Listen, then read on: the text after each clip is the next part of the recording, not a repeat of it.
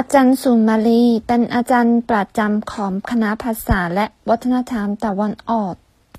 苏玛丽老师是语言与东方文化学院的专职老师。อาจารย์ประจำ专职老师คณะ学院วัฒนธรรม文化ตะวันออก东方วัฒนธรรมตะวันออก东方文化